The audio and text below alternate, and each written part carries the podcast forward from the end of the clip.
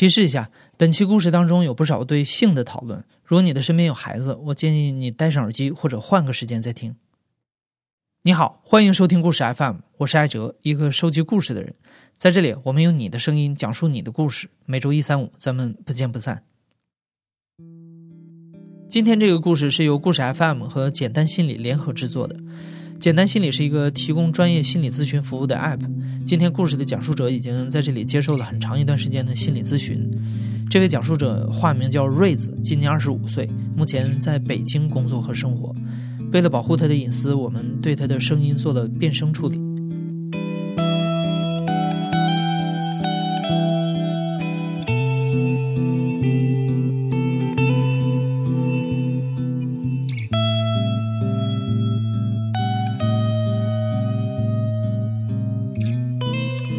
我首先先声明，我是一个我我是一个很很讨厌婚姻制度的人。然后我觉得婚姻本来就是当代社会的一个机制而已。如果遇到我的呃，我遇到那个人比较合适的话，我是蛮支持开放性关系的。对对对，而且我很难相信，就是一个人类他在一生之中永远只跟另一只人类交配。我觉得这个太可怕了，就太可怕了，真的。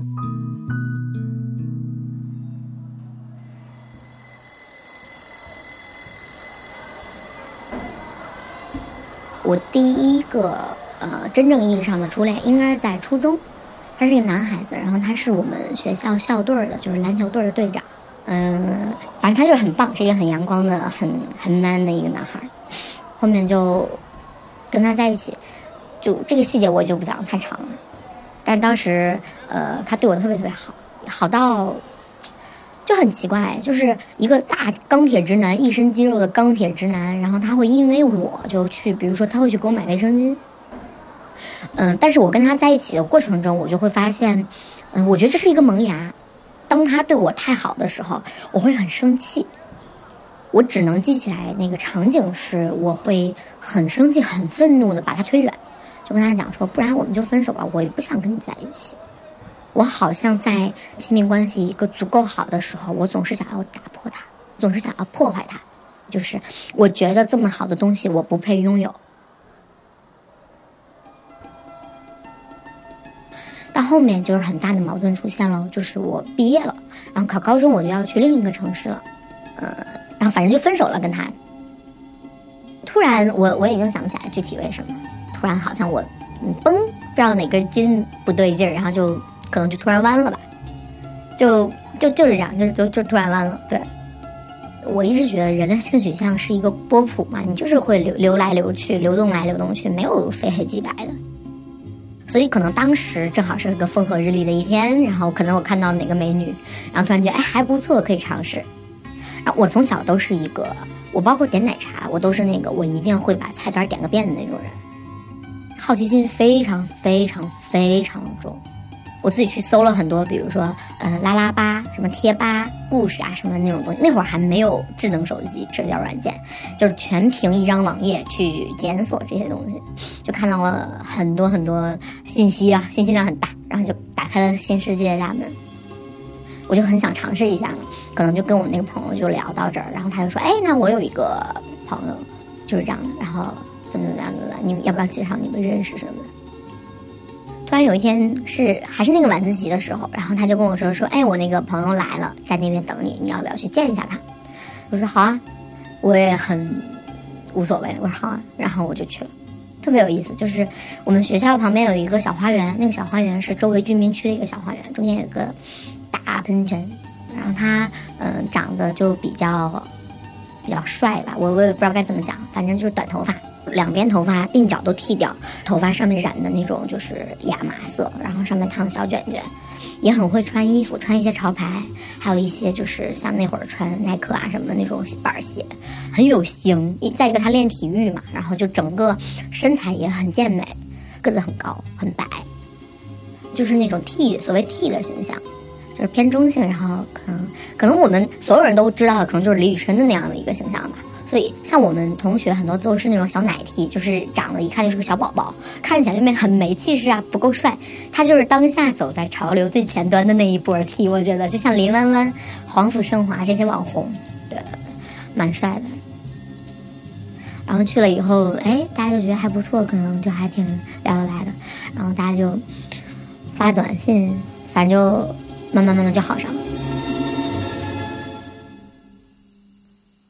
这个这个女朋友是，就是她占有欲特别特别强，然后她恨不得你每天都要跟她说一百遍我爱你，这样子她才放心。嗯，一次两次可以，但是你一直这样就很受不了啊！就是你们之间的感情是没有界限的，你知道吗？刚刚讲第一段不是那个男孩子的那个，我没有讲细节嘛，因为确实是没有一个所谓实质性的劈腿的行为出现，但是确实就是出现了我刚刚说的那种，就我想把他推远，我我想要离他远一点的感觉，对。然后后面就是跟这个女孩子在一起的时候，刚刚说的那个感觉也还在，依然我会间歇性出现想把他。推远一点，然后同与此同时，就是我开始出轨了嘛。这个出轨是这样的，就是嗯，我们宿舍，我们宿舍有两个空床位，突然有一天转来了一个学姐，然后她，我的天啊，简直就是白月光啊，完全就是白月光。你知道，我我必须形容一下，我跟她，我靠，我又开始自我暴露了，fuck，就非常危险，你知道吗？我的这跟她的这个故事，好多人都知道。算了算了，我还是要讲，就是。因为这个真的特别棒，我毕生难忘的一个故事是这样的，嗯，学姐转学来的那一天，我下晚自习又回宿舍去洗衣服，刚进宿舍，然后我的舍友就很激动的跟我说：“说我告诉你，我告诉你，我们屋转来了一个特别好看的女孩。”然后我说：“啊，在哪儿啊？”然后那会儿我刚刚是跟刚刚那个女朋友在一起没有很久，然后我说在哪儿在哪儿，然后她说在水房洗衣服。我们的水房是嗯，大概有。二十个水龙头吧，一排十个这样子，然后排满了人嘛，大家在那边挤着，然后洗头的、洗衣服的、擦身子的、乱七八糟的、洗碗的，然后熙熙攘攘，特别吵，特别吵。我一进去，当时应该是秋天，因为我记得他穿的那件衣服是一个灰色的毛线的一个外搭，里面是一个白色的紧身的工字背心，配一个深蓝色牛仔裤，记得非常清。过去这么多年，记得非常清，因为他很高，所以稍微有一点点露出肚脐。他身材很好，很白。然后我当时冲进水房，那么多人的情况下，二三十人总是有了。我一眼就看到了他，他站在窗户旁边，那个老旧的上面布满了蜘蛛网的灯泡打在他身上，简直像奥斯卡当天晚上红毯。他整个人发着光，真的是这样。就他皮肤很白，他整个人发着光，然后他在那边笑，他没有冲我笑，他在冲别人笑。我看了一眼，我就知道肯定是他。我不敢再多看了，我特别害羞，因为我怕他一回头看见我像一个傻子一样盯着他一直在笑。我扭头就跑回宿舍，然后我跟我刚刚那个室友说：“我说啊，真的好好看啊，哇，就真的就是我是相信有一见钟情这个东西的，真的太棒了。然后后面就整我整个人就不好了，就是完全想黏着他，你知道吗？因为她是我学姐，嗯，我们都是学画画的，好，我就开始自我暴露，我们都是学艺术，然后她画的特别好。”对，然后我就很鸡贼嘛，我总会找一种特别奇怪的理由，比如说下晚自习啦，九点啦，我说那个姐姐，你能不能去画室帮我指导一下，制造一些独处的机会。因为他刚转过来，他也没有很多朋友，他就说好呀，那我就 OK 啊，然后咱们正好一起打了水回宿舍。然后包括比如说晚自习天冷了，我会攒一天的饭钱，然后去给他买一个烤地瓜，然后再买一个奶茶。然后他们班一个男生起哄说：“哎呀，小不点又来给你送东西了。”对，因为我上高中的时候，大家已经非常多元了，就是大家也都也都知道同性恋是怎么回事了。对，其实我们两个一直都很暧昧，就是啊，真的很有意思。就是我会躺在床上，故意的说我好冷，然后他就会过来帮你暖被窝啊什么的。对，他会跟你一起睡，我真的超喜欢跟他一起睡，因为他真的，你知道，美好的肉体又有谁能拒绝呢？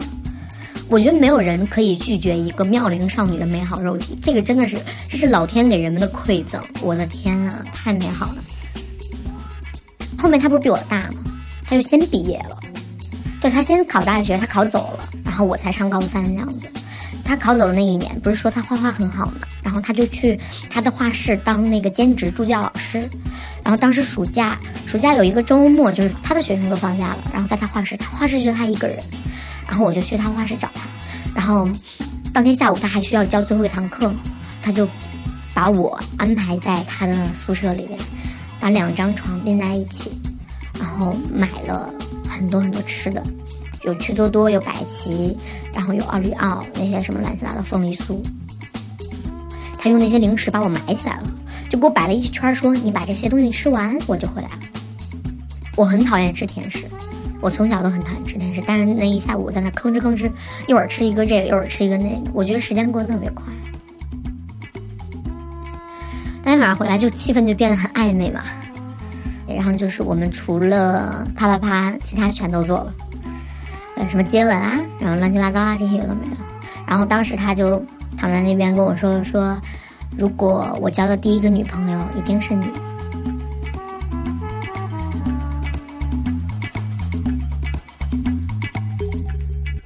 我觉得这只能说算是一个精神的出轨吧，但是这个出轨的同时，我跟那个我的女朋友保持一个非常良好的关系，并没有因此影响到她任何，也没有让她察觉到我的不公平。但事实上是我还没考大学的时候，高三上半学期吧，我就跟 B 分手了。说实话，不是特别合适，我觉得，而且早晚都要分手。比如说，我知道我是要考出来的，我是要去别的城市读书的。他就是铁了心，他知道他自己，他一定会在我们那个城市上大学。然后后面就就跟他就不了了之了。我不是高中考大学嘛，然后考完了以后，就那个暑假就非常轻松。我那会儿就自己呃在那个 YY 语音上面做主播，呃，就有一些我们自己运营的一些小的公会啊什么的。然后这个女孩子 C 是我在那个公会里面认识的，她给别人唱歌，她是一个唱歌的主播。然后后面我来北京读书，然后她正好也在北京，然后我们就奔现了嘛，就约在西单。奔现就是大家从网络里走出来，在现实里面。然后见个面，嗯，奔现的那一天，我见到他，跟预想还有他给我的照片差别还有点大嘞。因为我很喜欢姐姐，我是一个姐控，他比实际发给我的那个看起来没有那么成熟，然后呃，身材也没有那么好，反而像一个萝莉啊。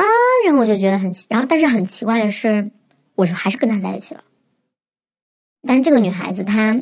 她骗我，她并没有上大学，她连高中都没有读，然后就跟着妈妈来北京，然后就每天在家待着。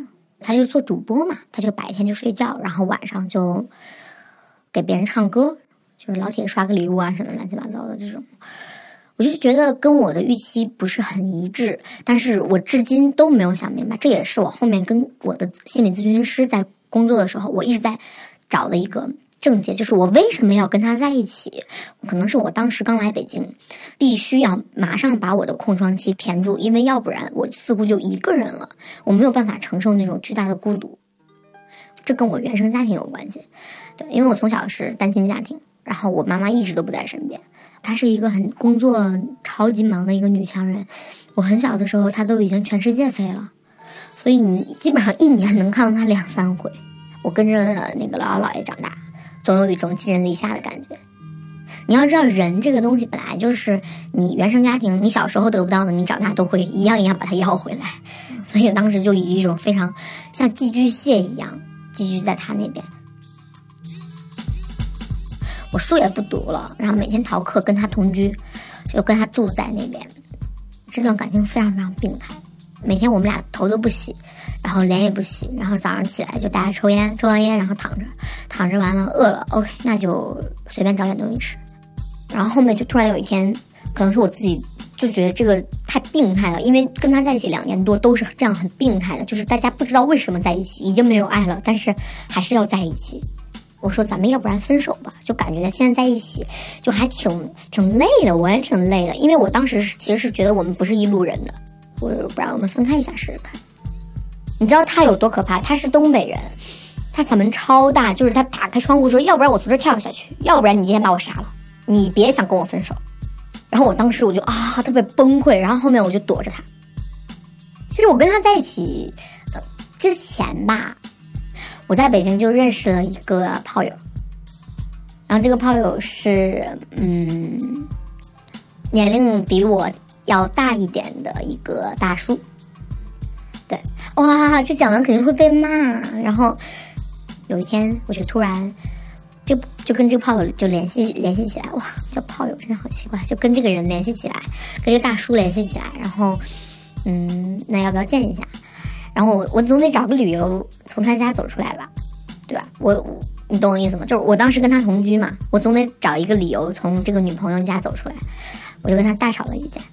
吵架的理由我都忘了，还是围绕围绕着我们不合适，我想跟你分手，然后我现在需要一个人去冷静一下，然后我走了，夺门而出，就是直接门一摔我就走了。当天晚上他在那边不停的给我留言、打电话。然后我在这边跟这个大叔在床上，然后我的手机在那边叫，其实是一个非常，嗯，非常那个戏剧化的一个画面啊。就是我不知道为什么我当时会那么的铁石心肠，就好像整个人很冷漠一样，就是我完全不 care 他的死活，我我完全不在意你的感受。对，然后第二天睡醒了，我就觉得啊，好好愧疚啊。就是当天晚上是完全没有的，就是我觉得我可能是下半身思考吧，我不知道这句话又要被骂了，然后特别逗，然后我就跟那个我这炮友说，我说你家有没有什么小礼物之类的，我带一点回去，然后他就给我找了两根那种他从国外带回来的长长的棒棒糖，然后当时呃我胆子也很大，他有开车把我送到呃他小区门口。然后我们还在车里接吻，然后他跟我说说那个，OK，那你回去没事儿给我发微信。我说好，然后然后就走了。走了以后拿着棒棒糖上楼，然后女朋友就就在那边，她难受嘛，她就看见我回来，她就一直在哭。然后说说你到底去哪儿了？你知不知道昨天我有多担心啊？哇，我当时真的，嗯，如果这个淘宝有卖便携式地缝，我肯定当下就钻进去了。真是，我当时觉得哇，超级愧疚，就是你让一个女孩子在那边等了你这么久。我跟这个女朋友在一起，后面其实还有很多次，就是以各种理由去见另一个人，嗯，很很难形容。当时的感觉就好像你明明知道前面是一个悬崖，那个路上都是刺儿，你还是要去走，然后走完了以后脚特别疼。就是我需要做点坏事儿，来让我对他有愧，所以我说服自己不要离开他，不停的去约炮，不停的愧疚，不停的约炮，不停的愧疚，然后直到有一天，直到有一天事情出现了转机，就是在我跟这个女朋友提出分手的一一个月左右吧以后，然后我在一个活动的现场遇到了我的第二个白月光，就是当时是在一个人很多的房间。我还带着我的这个女朋友，现任女朋友，她类似于一个观影会的一个活动。嗯，我我当时是在一个群里，有人在群里问说，今天有群里的小伙伴在现场吗？然后你们在哪儿坐着？我们等下可以面个基。我就说，我说举手，我说我在呢，我我来的晚，我在最后一排。然后电影放映完了以后，我就看前排有人站起来了，个子高高的，头发有一点像桂纶镁的长度，然后。风格也很像桂纶镁，穿的也很像桂纶镁。其实整个脸长得很像戚薇，对，他就逆着光走过来。当时又是秋天，真的，我真奇了怪了。然后他穿着一个呃领子很大的毛衣，露着他雪白的锁骨，然后上面脖子这儿松松垮垮挂着一个围巾。然后他低着头撩着他的头发，冲着我走过来说：“哎，你就是那个谁谁谁吗？”然后我一抬头，我说：“我是啊。”哇，他整个人都发着香气，他妈不知道他用的是什么香水啊！就是，好看哦，就是你知道，就是又被戳到了，就是完全是我喜欢的类型。当时就觉得我操，太好看！但是能怎么办？我的女朋友在旁边，对不对？我又不敢多言。我女朋友要是知道了，她是要拿刀过来杀我的，她是要跳楼的。然后当时我女朋友就看到了，她应该，你知道，就女人的那个嗅觉是很灵敏的。她看到我们在讲话，她马上就把我拽走了。你知道，就是，啊啊，就是这样。我我一步三回头，然后被他拽出了那个屋子，连句再见都没来得及打。我回去以后就在那个微信群里加他微信，我说：“哎呀，不好意思，刚刚走的急，没有冲你打招呼。”然后就从这儿开始了我的聊骚之路。然后当时还没有跟女朋友分手嘛，然后后面就撩他撩他撩他撩他撩他过程中，我就跟那个女朋友分手了。我就让我的一个 gay 蜜陪着我，开着车去把我所有在他家的行李全部打包，从此就再也没见过。我就很冷漠，我觉得我真的非常冷漠。然后后面就不停的撩这个姐姐，开始跟这个姐姐表白，然后姐姐不答应，姐姐说你太小了，我比她小很多岁，然后后面就穷追猛打，在第二次表白的时候把她追到手了，就跟这个弟在一起的时候很有意思，就是那会儿我们感情是最好的时候，我还劈腿了我的女上司，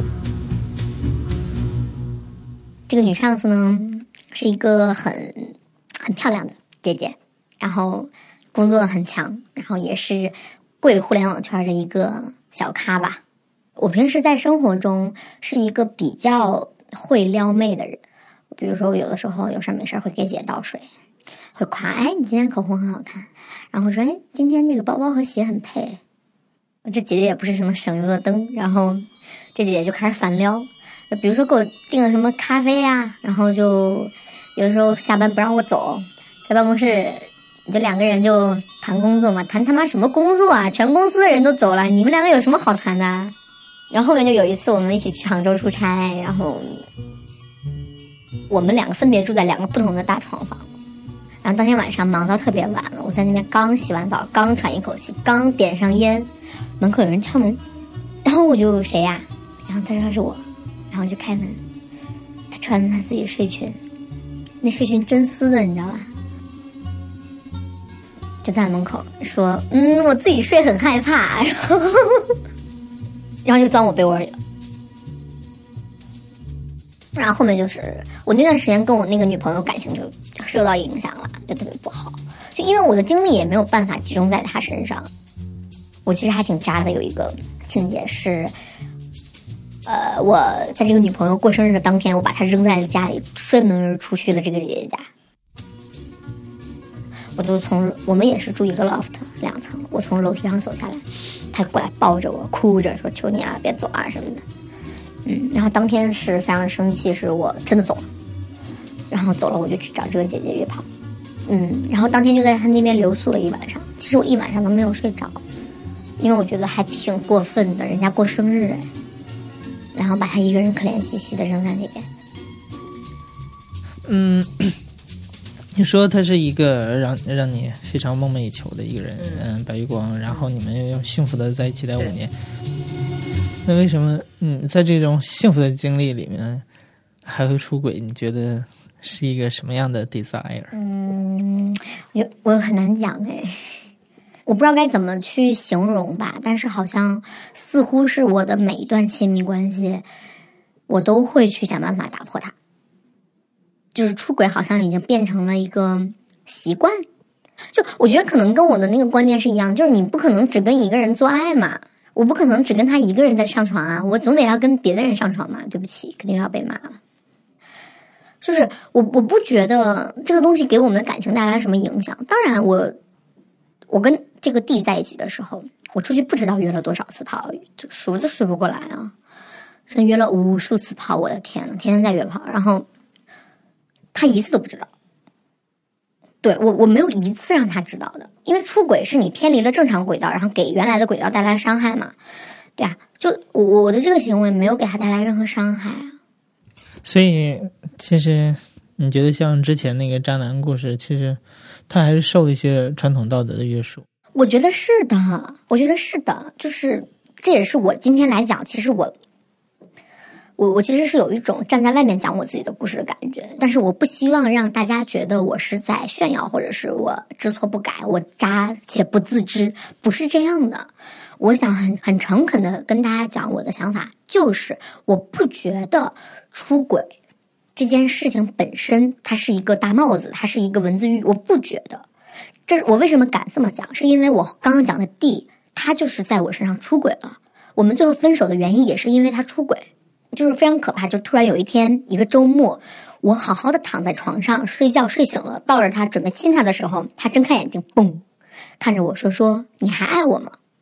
我说：“你干嘛这么问？我还爱你啊？”然后他说：“我不爱你了。”就是这样。就是一个无事发生的周末早上，他突然睁开眼睛跟我说：“我不爱你了。”然后我当时特别受羞辱啊！我当时一下防御机制起来了，我觉得特别难受。我就我说：“你不爱我，拉鸡巴倒，滚蛋！”一早上我们俩没有讲话，那个气氛就很尴尬。到了那天下午，我们俩互相抱头痛哭。我说这么多年过去了，我们俩还养了一只猫。我说这么多年过去了，那个你就说分就分是吗？然后我就这样拉着他的手，我们俩当时都在哭。然后我看着他的眼睛，我说你是不是喜欢别人了呀？然后他他看着我，他扑哧一声笑出来了。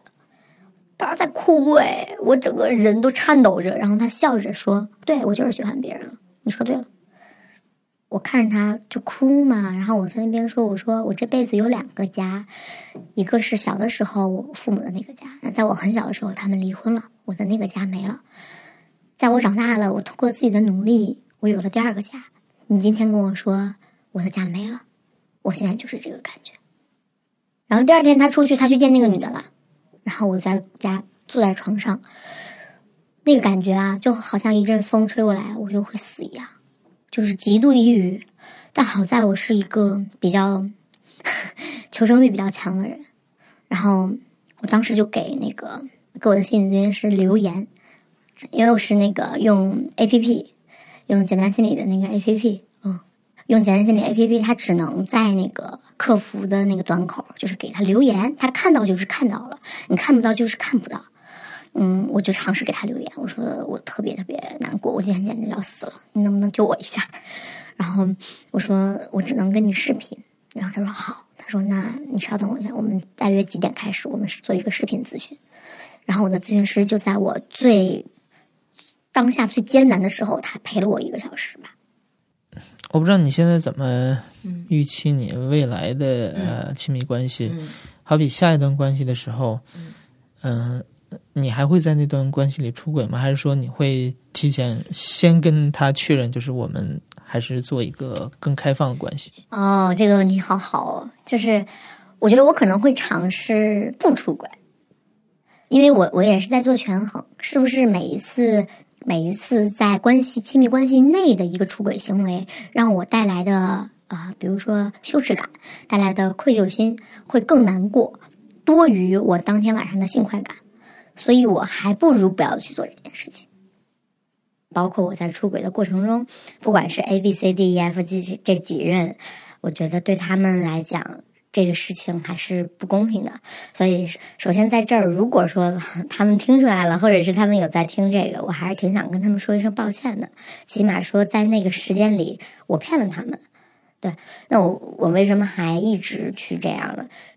呃，我我也很想知道，而且尤其是到后面越来越严重了，就是，嗯，我两边就好像在被一个呃，就五马分尸的感觉，就是两边在被用力的拉扯着。一个小人跟我说说啊，你要去寻找刺激，然后一个小人说说，那你找了刺激，你回来你就要加倍的补偿，就是好像是我真的是在进行一种自我惩罚，挺痛苦的。我我觉得我现在是在一个。治疗的过程中，现在还在就是继续做心理咨询。你现在空窗期有多久了？空窗期大概三四个月了，这已经是我有史以来最长的一段。这是我刻意营造的空窗期。对对对，我就是也是确实是想冷静一下，也想自己多想想。嗯。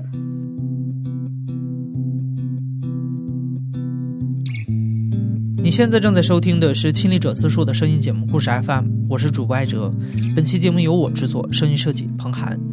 谢谢你，咱们下期再见。